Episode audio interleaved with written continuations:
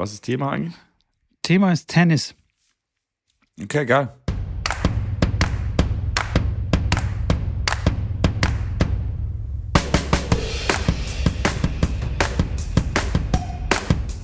Also Thema ist Tennis, Schrambini. Also wir, wir sind ein Tennis-Podcast, falls du es vergessen hast. Wir reden nicht über Kelly Slater und so. Übrigens, mega, du hattest recht. Herzlich willkommen, Schrambini, übrigens. Du, Ja, hat, du hattest voll Tag. recht. Du hattest recht, 80 Prozent ungefähr, Pi mal Daumen, kennen Kelly Slater nicht. Und ich bin wirklich empört. Ich, was ist los mit dieser Welt?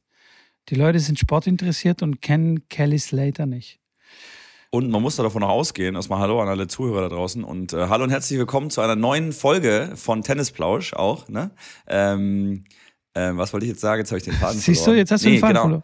Nee, nee, jetzt warte doch. Ich habe ihn doch schon wieder gefunden. Da war er gerade. So, ähm, das bestimmt sich auch welche verklickt haben auch noch. Die dann gesagt haben, ah ja, kenn ich, den kenne ich doch. Und dann, ah nee, eigentlich kenne ich ihn doch nicht. Es haben sich 100% welche verklickt, weil äh, da war eine Kitesurf-Schule dabei aus Indonesien. Und die haben geklickt, so, äh, wer zum Teufel ist äh, Kelly Slater? Ja. Und wenn die nicht Kelly Slater Das ist kennen, geil. dann weiß ich auch nicht. Vielleicht ist das ein Zuhörer, ne, der ist vielleicht das deutsche, eine deutsche Kiteschule in Indonesien aufgemacht hat. Ja, Grüße gehen raus. Genau. Wenn da, wenn da auch ein Tennisplatz in der Nähe ist, dann äh, schreib uns mal. Dann machen wir da vielleicht mal das äh, der Tennisplausch Camp in Indonesien. Gibt es auf Bali noch dieses äh, Frauenturnier? BTA-Turnier? Nein. Gibt es nicht mehr? Wurde Nein. gecancelt? Okay. Warum weißt du aber auch Gecancelt. nicht mehr? Nee, war zu schön. Zu, zu schön. Oder Corona. Corona. Nee, ich Bali- weiß nicht. Ich, äh, ich glaube, das ist gecancelt. Ich glaube, es gibt's nicht mehr. Ja, ich Die ändern ja die Turniere immer, auch ein Fun-Fact, beziehungsweise eine Information, die viele ja nicht, gar nicht wissen, dass der Turnierkalender eigentlich jedes Jahr ein bisschen ge- geupdatet wird. Die haben dann verschiedene Lizenzen, die ATP und die WTA, die sie verkaufen. Und dann war ja zum Beispiel während Corona waren ja zwei Turniere in der Längstes Arena in Köln, die ja auch, glaube ich, Zverev einmal gewonnen hat. Und dann haben die quasi die Lizenz bekommen, dann für zwei Jahre und bewerben sich dann wieder neu und versuchen die Lizenz wieder zu bekommen. Haben sie dann aber nicht, nicht wieder bekommen und äh, ja, dann findet das Turnier halt nicht mehr in Köln statt. Und so ist der Kalender eigentlich fast jedes Jahr mit ein paar Turnieren äh, ausgetauscht. Bei der Challenger Tour oder bei den niedrigeren Turnieren ist das, ist das noch äh, extremer, würde ich jetzt mal sagen, dass dann noch mehr Wechsel ist. Und die Lizenzen kann auch, können dann auch den Ort wechseln. Das heißt, einer, der die Lizenz hat, der kann dann, äh, wenn das Turnier in Budapest ist, die Anlage wechseln oder kann auch sogar die Stadt wechseln, wenn er das beantragt. Und äh, deswegen hat man immer wieder einen, einen stetigen Wechsel. Das Einzige natürlich, was bestehen bleibt, sind die vier Grand Slams natürlich und äh, die Master-Turniere, wobei da auch immer wieder auch mal ähm, durchaus ein Wechsel in den letzten Jahren passiert ist, bei den, auch, auch bei den Masters-Turnieren. zum Beispiel bei den Indian Wells, die äh, wurden fast vor ein paar Jahren nach Asien verkauft, sozusagen. Also das Turnier. Und Mhm. ähm, ich glaube sogar Tommy Haas hat sich irgendwie dafür eingesetzt, oder ich weiß nicht mehr genau, aber definitiv ähm, können die Turniere auch umziehen. Das ist äh, schon verrückt. Wenn wir schon bei Änderungen sind, Ja. wie kann es sein, dass äh, unser Daniil Medvedev sich beschwert, dass der Belag so langsam ist? Er hat gesagt, er ist, der Platz ist so langsam, er wird auch langsam pinkeln gehen. Ähm, Und er ist jetzt 25 Minuten unterwegs, weil so langsam ungefähr ist der Platz. ja, also wie, wie, wie, wie kann es sein? Wechseln die den Belag auch äh, zwischendrin mal? Wird er neu gemacht? Der Belag bei den äh, Hardcore-Außenturnieren ähm, kann man sich eigentlich nur so vorstellen, dass er neu, neu gemalt wird. Also, dass sie komplett den Platz neu verlegen. Ähm, Habe ich jetzt tatsächlich noch nie auf dem Hardcore außen gesehen. Ist ja meistens auch ein massiver äh, Untergrund und der wird dann neu bemalt. Das ist eine komplette Schicht, die dann oben drauf kommt. Äh, und das wird natürlich dann auch vor den Turnieren häufig gemacht, um dann die bestmöglichen Bedingungen zu schaffen und vor allem gleiche Bedingungen, weil man weiß, äh, dass äh, je, je mehr auf dem Platz gespielt wird, desto schneller wird der, desto ähm, glatter wird der Platz, weil natürlich der Abrieb von den Schuhen, äh, von den Bällen und alles, äh, Umwelteinflüsse, Staub, macht den Platz im Endeffekt, das ist ja wie ein Sandpapier, wie ein Schmirgelpapier kann man sich das vorstellen. Und diese kleinen, klar, diese kleinen Unebenheiten werden dann dadurch ein bisschen gerade gemacht und deswegen flitscht der Ball dann schneller. Und das machen die dann immer vor den Turnieren, dass sie dann die Plätze alle einheitlich neu lackieren in Anführungszeichen lackieren. Das ist eine fette, ja, eine fette Schicht. Das ist, weiß ich, wie so ein flüssiges Gummi, kann man sich vorstellen. Hat, vielleicht hat man es mal gesehen auf Instagram. Die ziehen das dann mit so einem Schaber quasi ab, wie wenn man eine nasse äh, Terrasse mal abzieht. Ähm, Genau, und dann machen sie eine Linie noch drauf. Und äh, die Körnung in der, in der äh, Suppe, nenne ich es jetzt mal, die ist individuell natürlich einstellbar. Das kann das Turnier selber entscheiden, wie grob die Körnung, wie fein die Körnung ist. Und dadurch äh, wird auch der äh, Geschwindigkeitsgrad sozusagen des Balles mit beeinflusst.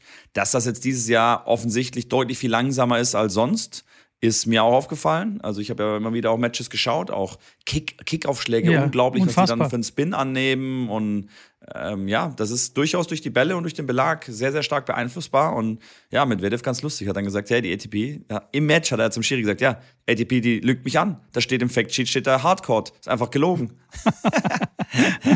ja, und dann im Ballwechsel hat er den Ballwechsel verloren und sagt einfach, Liar.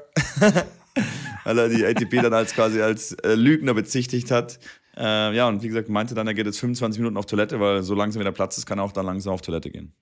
Ja, man muss vielleicht dazu sagen, dass der auch äh, nicht den Sandplatz mag. Also ist nicht sein Lieblingsbelag, sagen wir es mal so. Es ist ihm zu langsam. Absolut. Und deswegen äh, ne, beschwert er sich auch, dass äh, bei Indian Wells auch die Körnung scheinbar den Ball langsam macht. Aber du hast vollkommen recht. Ähm, der Kickeraufschlag der dadurch dann angenommen wird, ist, ist Wahnsinn. Man sieht Ben Shelton, wenn der mal einen Kickaufschlag macht, dann kommt ein Taylor Fritz mit ausgestrecktem Arm und allem drum und dran, kommt dann nicht mehr ran an den Ball, weil er so hoch abspringt. Das ist purer Wahnsinn. Also es ist schon crazy. Das stimmt, das habe ich sowas auch noch nicht gesehen. Äh, Tommy Haas hat da sicherlich das eine oder andere Gespräch mit den Spielern sicherlich geführt. Für die Leute, die es nicht wissen, Tommy Haas äh, Ex-Nummer, ich glaube, drei der Welt ist äh, Turnierdirektor in Indian Wells. Nummer zwei, glaube ich sogar. Nummer zwei sogar. Und ist ähm, ja für die ganzen Belange natürlich dann auch zuständig, äh, was das angeht. Hat auf jeden Fall mehr zu tun wahrscheinlich als die Jahre davor. Ähm, ja. Ja, aber das macht es auch ein bisschen spannender, finde ich. Also die Ballwechsel sind natürlich länger. Ähm, es ist anstrengender für die Spieler. Der eine wird es mögen, der andere eher nicht. Und ich habe so einen Ballwechsel äh, gesehen auf Instagram. Äh, Emma Raducano versucht, einen Winner zu schlagen und hat ungefähr 14 mhm. Mal einen Schmetterball auch geschlagen und konnte den Punkt einfach nicht beenden, weil die Gegnerin natürlich auch sehr flink war und an, immer wieder an den Ball rangekommen ist. Man muss auch dazu sagen, Emma Raducano hat jetzt auch nicht die besten Schmetterbälle ausgepackt. Die sind meistens so vor der T-Linie gelandet. Und das ähm, ist auch ohne langsamen Belag nicht so ganz günstig, wenn man versucht, mit 800 km/h vor, vor die T-Linie zu äh, schmettern. Dann wird der Ball an der Grundlinie auch wieder langsam. Aber nichtsdestotrotz, also sowas habe ich echt noch nie gesehen. Also da ist schon was dran, dass der Belag dieses Jahr äh, sehr äh, grobkörnig wohl war. Oder ist. Ja, absolut. Man sieht es ja auch an, an verschiedenen Spielern, die eigentlich Sandplatzspieler sind, die jetzt eigentlich ganz gut spielen. So ein Tabilo, der dann gegen Maxim Cressy äh, gewinnt. Ähm, oder ein Christian Garin, der aus der Quali dann äh, zwei Runden äh, gewinnt und gegen Ruth fast noch, äh, Ruth fast noch schlägt. Also. Ah, ne, Ruth geschlagen hat, sorry.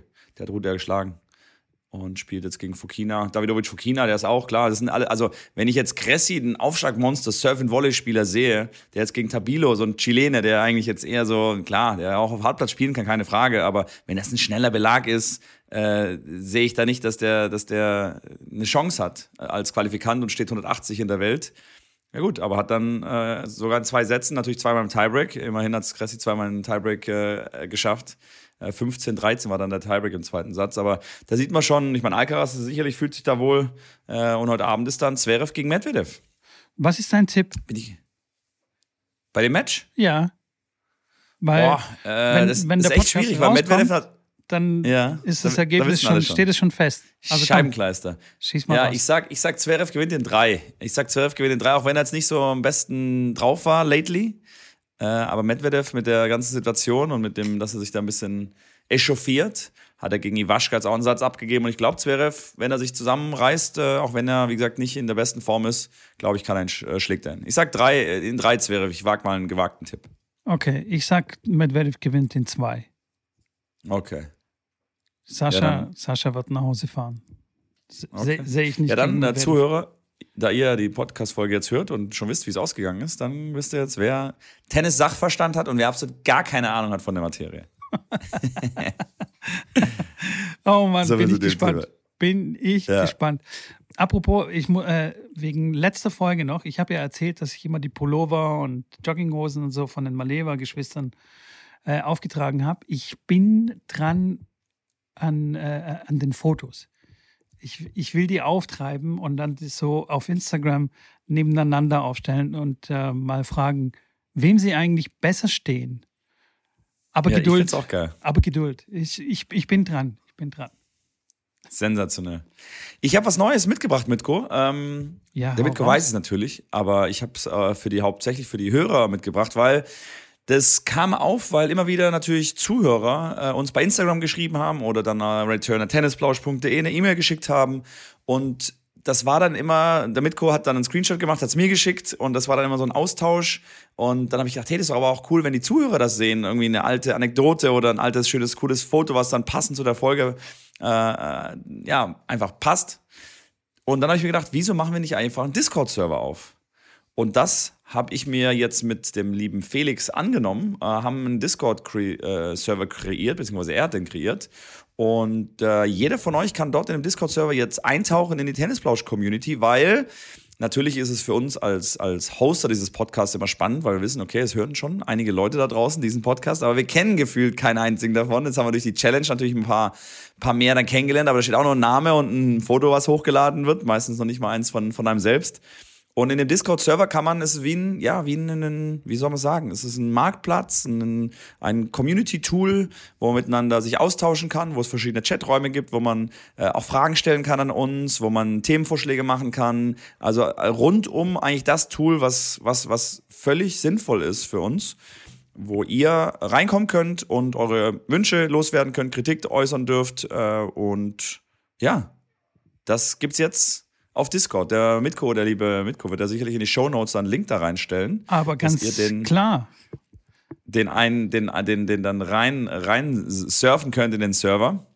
Das ist am Anfang ein bisschen über, unübersichtlich. Ähm, ging mir am Anfang auch so, aber sobald ihr da reinkommt, ich nutze das sehr, sehr gerne. Wir nehmen auch den Podcast hier zum Beispiel jedes Mal über Discord auf und haben uns auch überlegt, dass wir die nächste Folge, nächsten Montagabend, die Folge abends auf Discord aufnehmen. Das heißt, wenn ihr dann in dem Server seid, könnt ihr live schon einen Tag vorher die Folge mit uns zusammen sozusagen aufnehmen. Ihr dürft natürlich nicht mit reinsprechen, aber ihr könnt mal uns zugucken und dann seht ihr mal, wie das aussieht, wenn Mitko und ich das quasi live ähm, machen.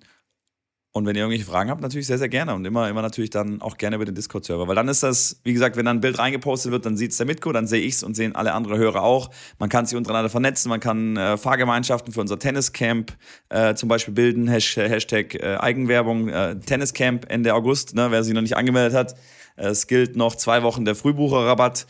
Ähm, Wochenende Tennisplausch-Camp. Wir sind da fleißig wieder fleißig am Plan und ähm, genau, da, da werden wir sicherlich im, im, im Discord-Server auch noch das eine oder andere mit reinschreiben. Und ja, was hast du noch dazu zu sagen, Mitko? Jetzt habe ich schon wieder so viel erzählt. Gar nichts. Du hast alles abgegrast, Schrambini. Es bleibt für mich mal wieder gar nichts übrig. Ich werde die Links äh, reindonnern. Das werden ganz schön viele Links. Also du hast hier Infos rausgeballert, was das Zeug hält. Aber äh, genau richtig. Also das ist der konsequente Schritt, den wir jetzt gehen, dass wir eben unsere Community auch vernetzen und ähm, ihr euch da draußen äh, untereinander austauschen könnt, uns besser erreicht, ein bisschen direkter erreicht und ähm, ja, Discord quasi als Hauptkanal nutzen könnt. Natürlich gibt es immer noch die E-Mail-Adresse, wer, wer uns eine E-Mail schreiben möchte oder wer zum Beispiel eine Werbung schalten möchte, kann sich auch gerne per E-Mail melden, per DM auf Instagram. Da sind wir völlig offen. Da sind wir total entspannt, was das angeht, wenn, äh, was die Werbung angeht. Und ansonsten hast du wunderbar Schrambini gesagt. Ich würde sagen, das war die Folge. die, die, Folge, dis, dis, die, die, Folge, wir, sind, wir haben einen Discord-Server. Ja, und da werden wir, da werden wir natürlich so ein bisschen auch die, die Woche, so, sobald der Podcast nicht stattfindet, so ein bisschen äh, ja, füllen mit, mit natürlich auch mal ein Bild vom Platz oder was wir gerade so machen. Das heißt, da werdet ihr rund um die Tennisplausch-Hosts und die Community ein bisschen mehr äh, auf dem Laufenden gehalten, was gerade passiert. Ähm, und ist einfach ein, für uns dann auch ein einfaches Tool.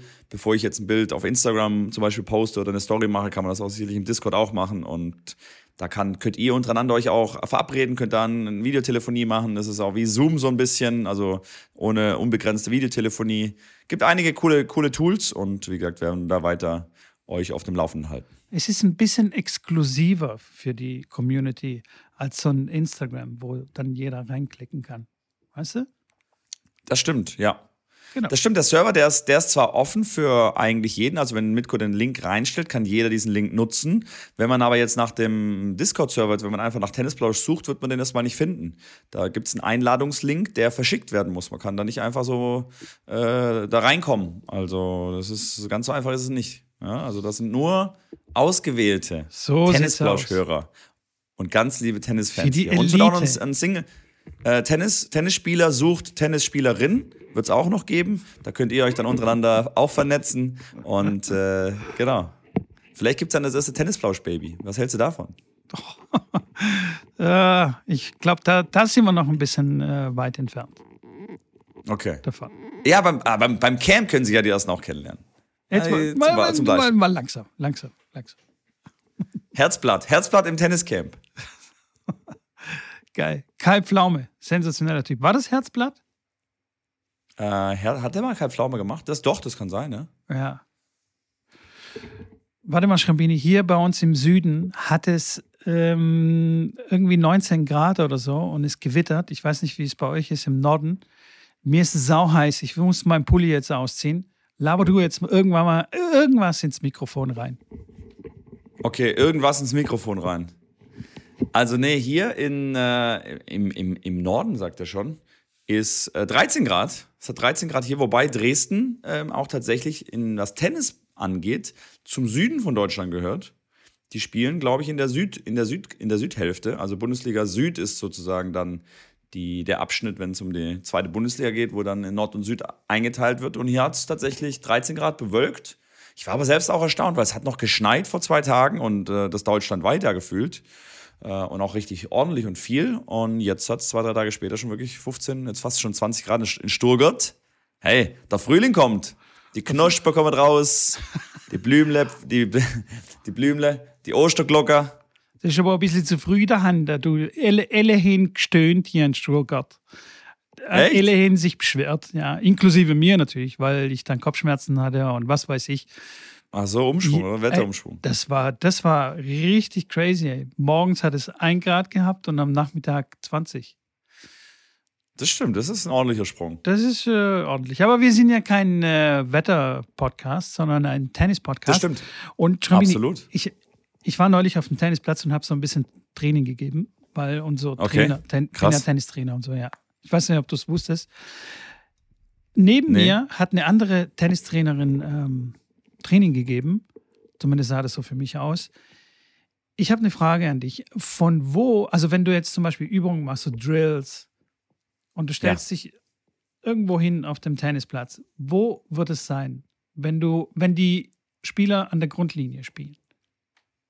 Von wo spielst Und du die ich habe Bälle? an? ich, ich, ich hab, ich hab einen Ballkorb quasi mit dabei genau, und und du machst Bälle an. Drills, genau. So, keine Ahnung, Rückhand, dann kurzer Boah, da Ball. gibt's, da gibt's ich. ganz viele, da, da gibt's ganz viele Spots. Jetzt, wenn du dann so drauf anspielst auf die Trainerin, dann stand die wahrscheinlich an einer Position, die man eher nicht äh, einnimmt. Also dann saß sie vielleicht auf der Bank und hat von da aus angespielt oder auf dem Schiedsrichterstuhl. Fast. Nein, Spaß beiseite. Ich würde, also es gibt bei mir eigentlich, äh, ich würde mal sagen, zwei Hauptpositionen, die ich äh, zu 90 Prozent einnehme. Das wäre einmal auf der Seite der Spieler direkt, um aus der Hand Bälle anzuwerfen, äh, weil man einfach deutlich viel genauer den Ball anwerfen kann, der Ball nicht so viel Geschwindigkeit hat und der Spieler selber die Geschwindigkeit erzeugen muss.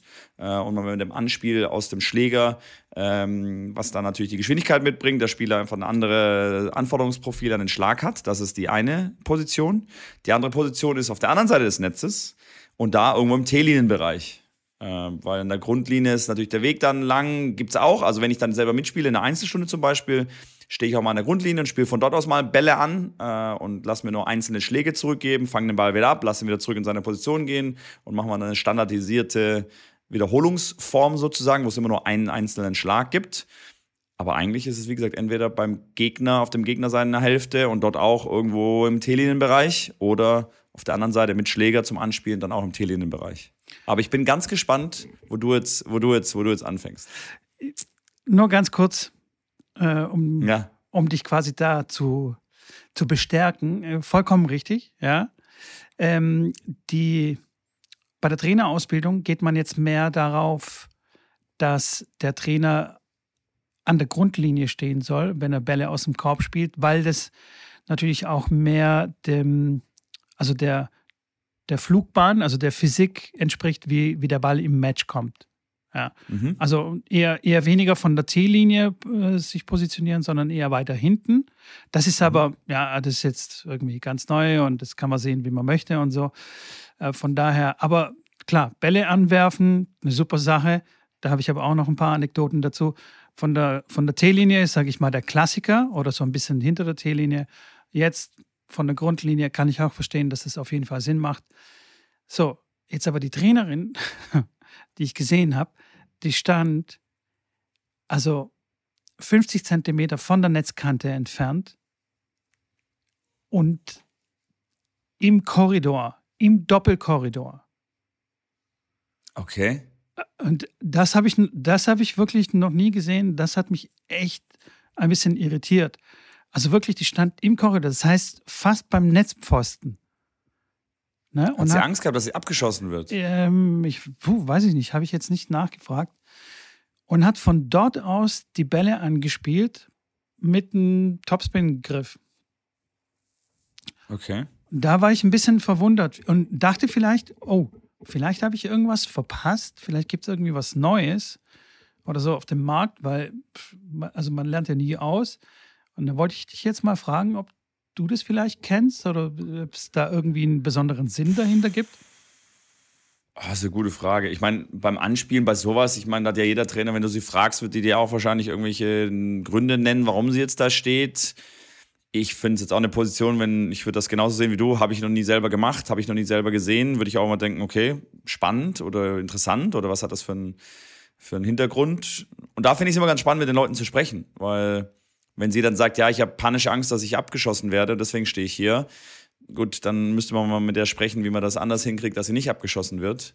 Aber kann ich jetzt auch wirklich keinen, keinen Grund direkt finden, warum man da stehen soll, weil ja, zurück zum Trainerspielen macht dann auch keinen Sinn, wenn du im Korridor stehst. Nee. Und also abgeschossen wirst du nicht, das stimmt. Das Anspielen ist sicherlich nicht einfach, wenn du direkt an der Netzkante Nee. stehst. Nee. Das ist alles andere als einfach. Da kannst du, da muss der quasi über Netzkante dann schon ein Schläger musst du anspielen. Also Topspin-Wolle muss dann quasi Anspiel machen. Ähm, Da finde ich Ja, auch, wenn wir ich- schon bei der Flugkurve sind, also weißt du, wenn wir, ne, da finde ich Mhm. auch so den Winkel schwierig, also von wo der Ball kommt, ne? Also, weil im Spiel ja, wird- er auch nie von da kommen und auch nie in dem Winkel.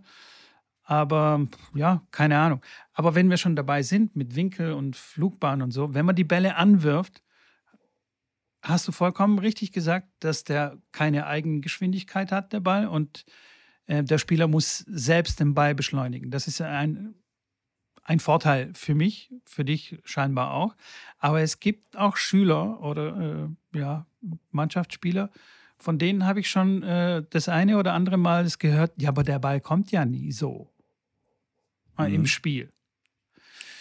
Das ist der Klassiker mit, aber das, ist doch der Klassiker. das ist der das ist doch der Kla aber das ist doch der Klassiker, egal was du machst, wenn es irgendeine, irgendeine gibt ja, es, es gibt ja immer diesen einen, der sagt, hä, warum mache ich das denn? Zum Ball spiele ich doch im Match nie. Das ist doch aber der, das- da, da, das finde ich, die Unterhaltung finde ich immer ganz, ganz Das nett. finde ich auch lustig, ja. Ja. Er hat recht, dieser Ball kommt im Match sehr selten, außer der springt auf die Netzkante und titscht sehr hoch und kommt dann sehr, sehr langsam an. Das ist wie quasi ein angeworfener Ball. Äh, aber äh, warum, warum hat man Trainingshilfen? Warum spielt man mal mit einem mit einem Schläger, der 50 Gramm zu schwer ist? Warum ähm, deckt man mal das Netz ab, um verschiedene andere Reize zu setzen? Warum sagt man, steckt man mal Overpacks im Spiel an die Ohren und sagt, spiel mal mit Overpacks, dass du mal nichts hörst und wie, wie, wie spannend das ist, einfach sich auf andere Sinne zu fokussieren und das mal diese Wahrnehmung dann zu schaffen. Warum macht man äh, ja verschiedene Sachen, die im Match nicht vorkommen, aber die einfach deinen Trainingsreiz setzen, um dich dann weiterzuentwickeln. Das ist das, was sich der Spieler dann immer hinterfragen muss. Und das sind alles Sachen, die dann in dem Sinn keinen Sinn machen, weil natürlich deckt man das Netz nicht ab und ich spiele niemals ein Match mit einem Netz, was komplett abgedeckt ist. Aber wenn ihr mal die Chance habt da draußen, macht das mal. Nimmt eine Decke mit von zu Hause, eine große Decke oder ein Spannbettlaken oder zwei und deckt mal einfach so die, die, die Mitte des Netzes mal komplett ab das ist unglaublich, was sich da plötzlich verändert und wie aufmerksam dann man den Gegner auch studiert, wie der den Ball schlägt, weil man sieht nur den Gegner, man sieht unten den Ball nicht, man sieht nicht, wo der Ball aufspringt, man sieht einen flachen Slice, sieht man dann gar nicht mehr. Und man muss am Gegner, wie der hinläuft und wie der schlägt, muss man versuchen zu erkennen von der Oberkörper, weil du hast ja nur die Information vom, Körper, äh, vom Gegner dann. Du siehst ja dann den Ball halt nicht mehr und da musst du dir anders die Informationen holen, was dann wirklich sehr, sehr ähm, aufmerksamkeitsschulend ist, finde ich eine klasse Übung gibt es nicht wirklich äh, ein Tool dafür, was jetzt einfach äh, da ist, weil es ist ein bisschen Aufwand, eine große Decke oder wie gesagt solche äh, eine Plane oder sowas zu finden, um das äh, ganze Netz abzudecken. Aber hat, wie gesagt, wenn ich, wenn ich da draußen alle Hörer jetzt fragen würde, würden wahrscheinlich 95 Prozent sagen, habe ich noch nie gemacht, habe ich noch nicht mal gehört. Macht das mal, wirklich. Tut euch ja. den Gefallen mal und macht das, weil es wirklich spannend ist. Und äh, auch da wird dein Schüler, den du gerade erwähnt hast, sagen, hä, wieso deckst du jetzt das Netz ab? So spiele ich doch nie ein Match. Genau. Richtig. Genau. Aber warte mal, Aber nimmst du, du dir dann dadurch, die Zeit, ja. nimmst du dir dann die Zeit und erklärst es ihm, wie du es jetzt erklärt hast? Oder sagst du einfach, vertrau mir, halt deinen Mund und mach weiter.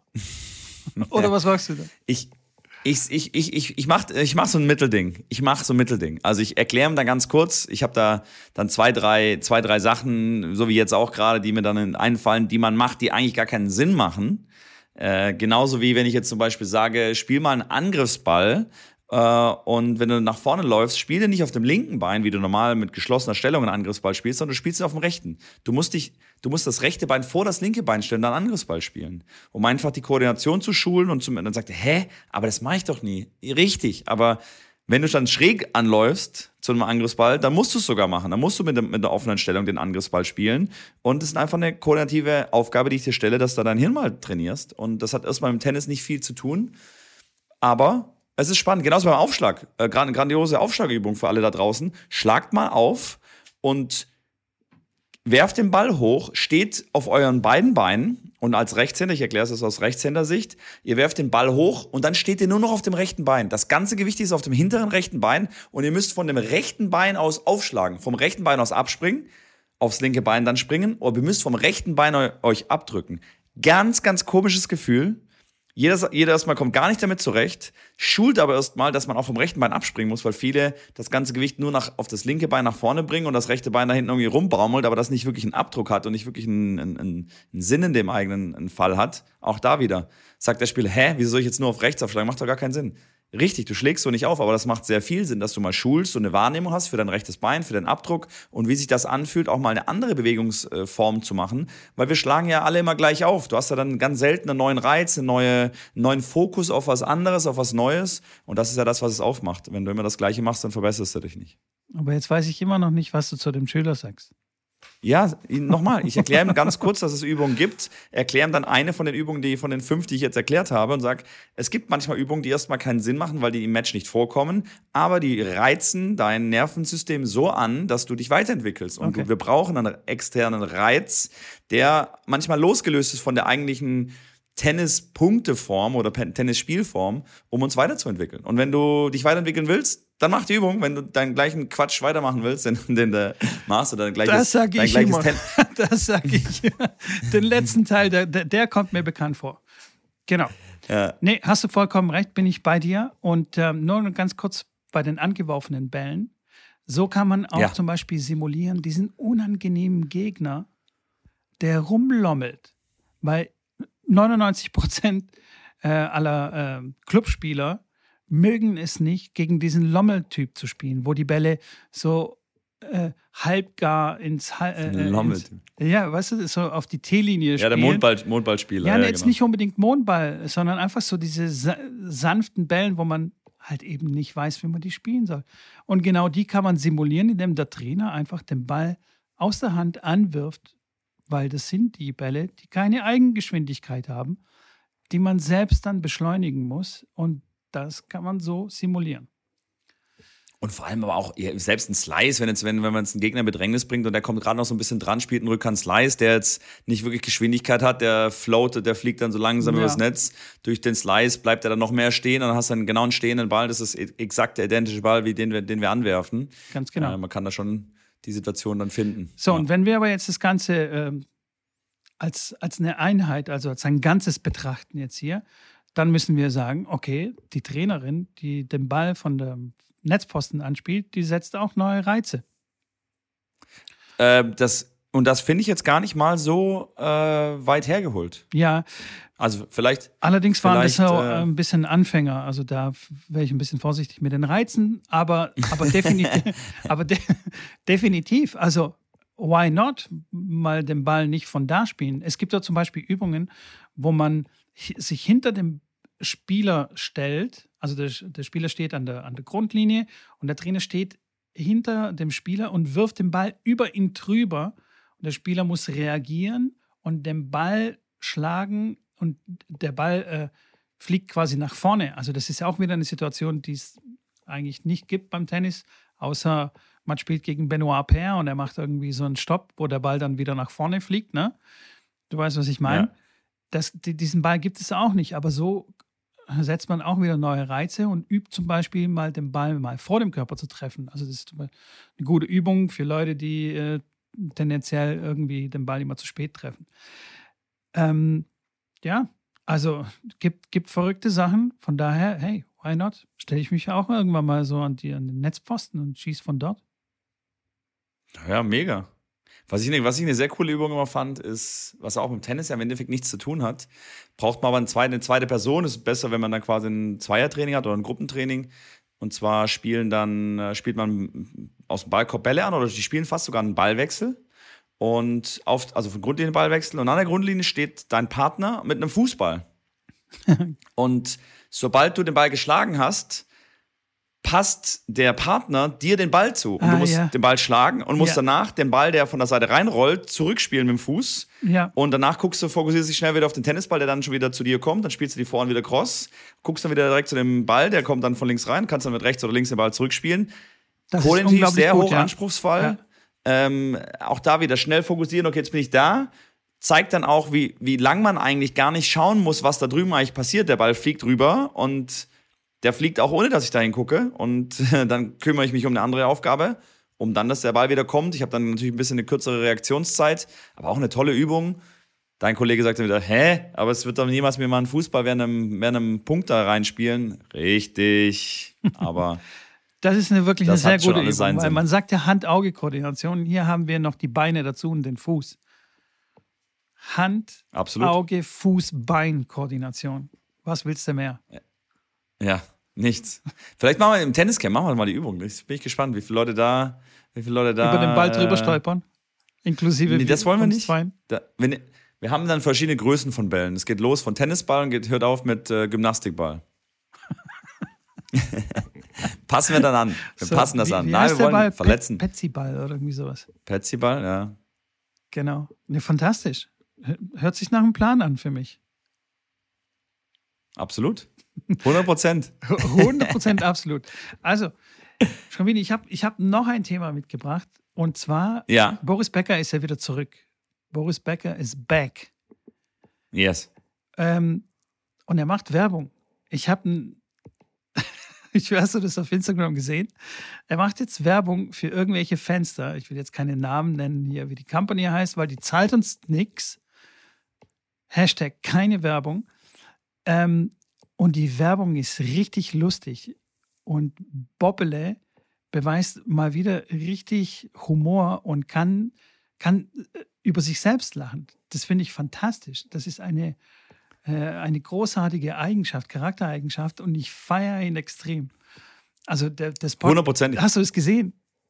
Ich habe die Werbung nicht gesehen mit den Fenstern, aber ich, ich kenne die Werbung von Check24, äh, als er dort auch eine Werbung gemacht hat über Kredite. Und äh, da ging es dann um den besten Kredit. Und dann hat Boris, Boris dann äh, den, die, die, Werbung, die Werbung dort äh, bei Check24 gemacht. Das war, glaube ich, zur WM. und für den besten Kredit dann auch Werbung gemacht und hat gesagt, ja, und da kriegst du direkt dein Geld und irgendwie so. Also es war dann auch, wahrscheinlich ging es in die gleiche Richtung. Ja. Äh, war auf jeden Fall, war auf, war auf jeden Fall lustig. Aber die Werbung habe ich jetzt noch nicht gesehen, ne. Ähm, kann ich nur empfehlen, sich das mal anzuschauen, wenn man auf sein Instagram-Profil rein, reingeht. Glaubst du, der, einer der letzten Posts ist ähm, zusammen mit, mit seinem Sponsorpartner und dann kann man auf deren Profil schauen. Wahnsinn. Ich habe mich gekugelt vor Lachen. So gut. Wo du das gerade wo du das gerade ansprichst, finde ich sehr lustig, weil ich habe vor zwei Tagen oder was gestern, es war noch gestern, nee, vor zwei Tagen war das, vor zwei Tagen kamen wir irgendwie drauf über Internet und AOL. Und Ja. dann habe ich gesagt, ey, wie geil war bitte diese AOL-Werbung von Boris Becker. Kannten natürlich die jüngeren Leute, äh, mit denen ich das ähm, angesprochen habe, kannten die Werbung nicht. Aber ey, ich habe es mir da angeschaut. 1999 oder 98 war es. Boris Becker wollte ins Internet. Hey, meine Frau, die sagt jetzt auch, wir wollen ins Internet. Jetzt habe ich mir das AOL geholt. Und dann sitzt er vor so einer alten, von so einem Röhrencomputer vor 25 Jahren und sagt, ah, bin ich schon drin oder was? bin ich schon drin? Ich bin, ich bin schon Ah, drin. Das, das ist ja einfach. und dann kommt AOL. Ach, großartig. Ich habe, also, ich meine, AOL gibt's ja. Ich weiß gar nicht, ob die überhaupt noch existieren. Wahrscheinlich dann auch bankrott ähm, gegangen. Aber damals war es ein Legenden, Legendenformat. sensationell. Es geht so in die Richtung, es ist wirklich sehr selbstironisch, nimmt sich selbst äh, auf die Schippe und das finde ich großartig. Finde ich, finde ich echt gut. Das ist eine super Charaktereigenschaft. Bobbele, Ja, Bobbele ist der Gewinner in dem Fall. ja aber ich meine, gut, der hat echt schon viele Sachen, der hat schon viele Sachen falsch gemacht in seinem Leben und viel, viel, klar, Probleme und äh, war halt, ja, wie soll man ihn beschreiben? Irgendwie schwierig, schwierig den zu beschreiben. Aber wenn ich jetzt ihn, ich habe ihn ja kennenlernen dürfen tatsächlich, auch, ich bin auch wirklich begeistert von dem Typen. Also ich mag ihn gerne und das ist wie so ein, so ein großer Knuddelbär. Natürlich hat er Scheiße gemacht und saß dafür auch im, im, im Gefängnis und, und auch zu Recht. Äh, aber ich kann auch da wieder, wie du schon sagst, eher so ein, wenn ich ihn sehe, dann schmunzle ich und gucke ihm gern zu, höre ihm gern zu. Die, die Kommentatoren, Jobs, die er macht, macht er immer sehr, sehr gut. Großartig. Und wenn er sich da mit so Werbung, das äh, macht er gut. Und auch tatsächlich auf, auf Instagram, dann hat, hat er haut er auch immer wieder so ein Ding raus, dann sitzt er auf seinem Fahrrad und fährt irgendwie durch, durch, durch London und macht, nimmt eine Aufnahme auf und spricht zur Kamera, äh, macht dann aber noch ein Lied drüber auf Instagram und lädt das dann hoch, wo dann, glaube ich, ein Oliver Pocher drunter geschrieben hat, ja, ähm, Boris, wenn du zu der Kamera sprechen möchtest, dann darfst du da kein Lied drüber legen, weil dann hört man nur das Lied. Und da war halt nur die Story von einem Lied, wo er dann halt irgendwas für die, für die Leute halt erklären wollte.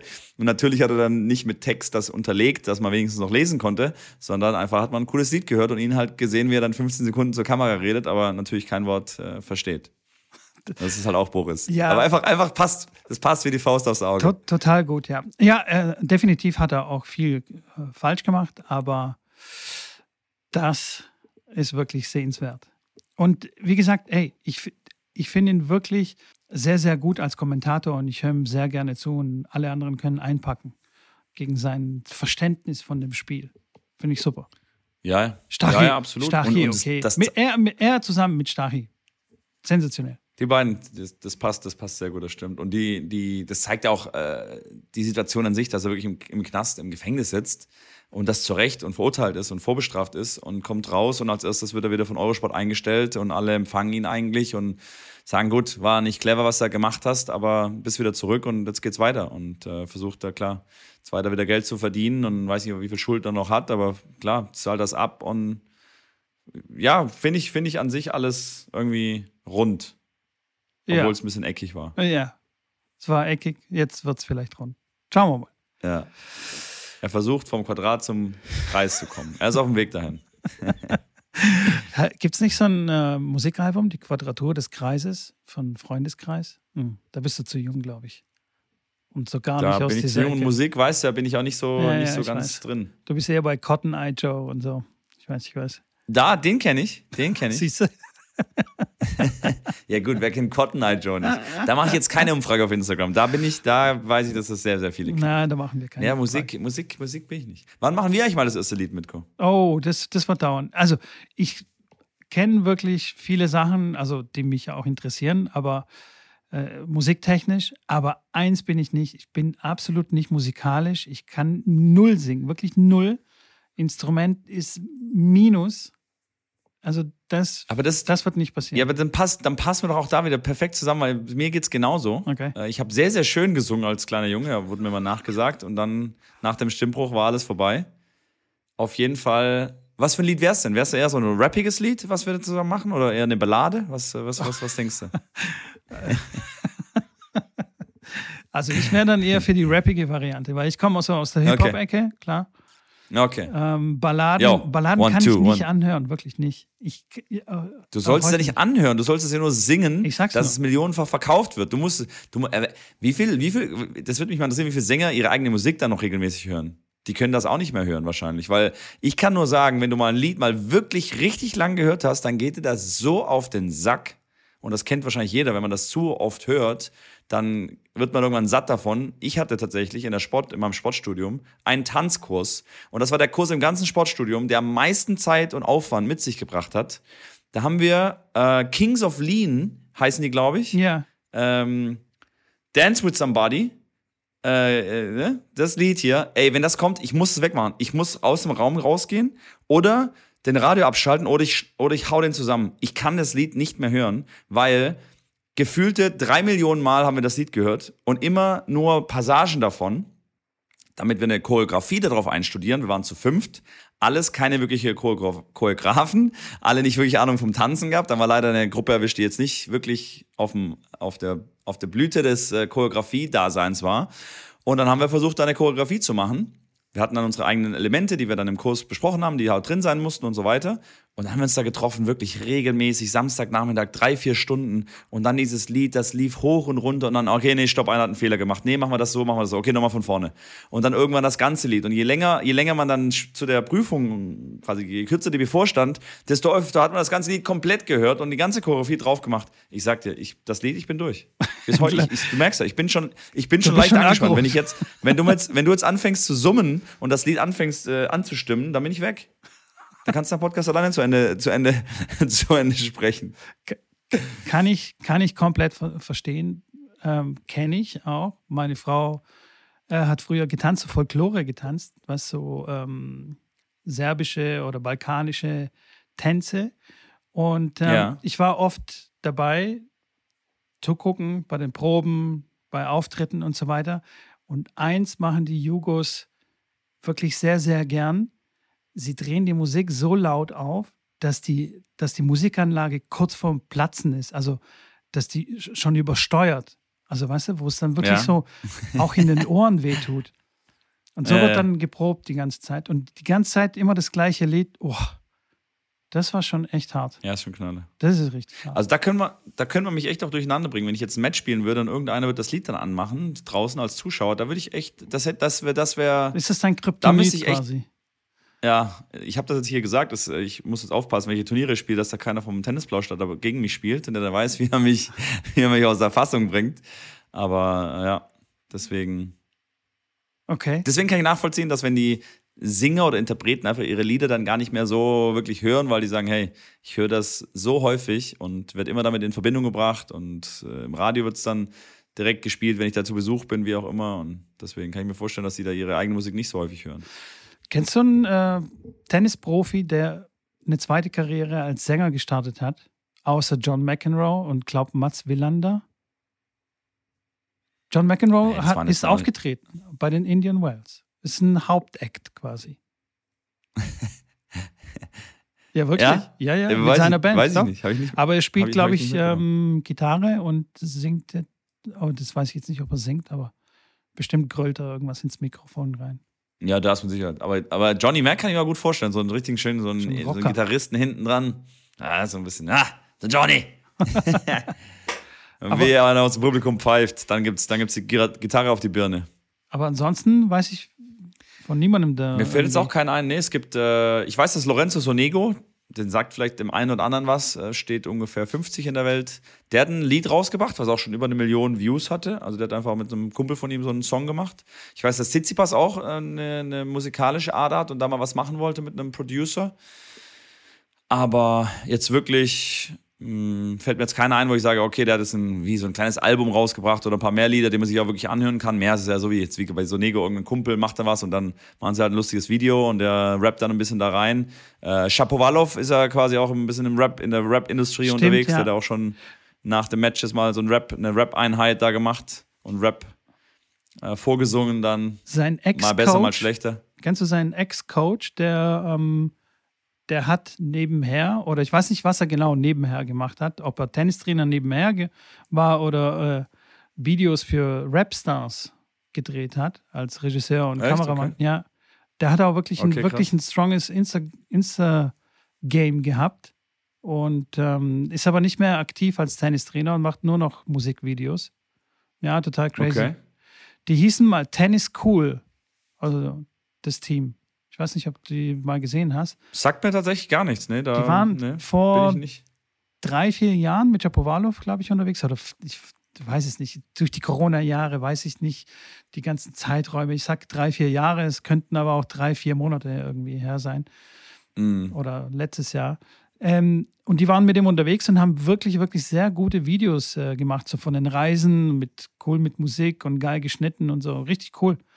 Das war, ja, schön anzugucken. Vor allem gab es da noch gar nicht so viel von Tennis-TV und irgendwie so hinter den Kulissen von ATP und so weiter. Das war richtig, mhm. richtig nice.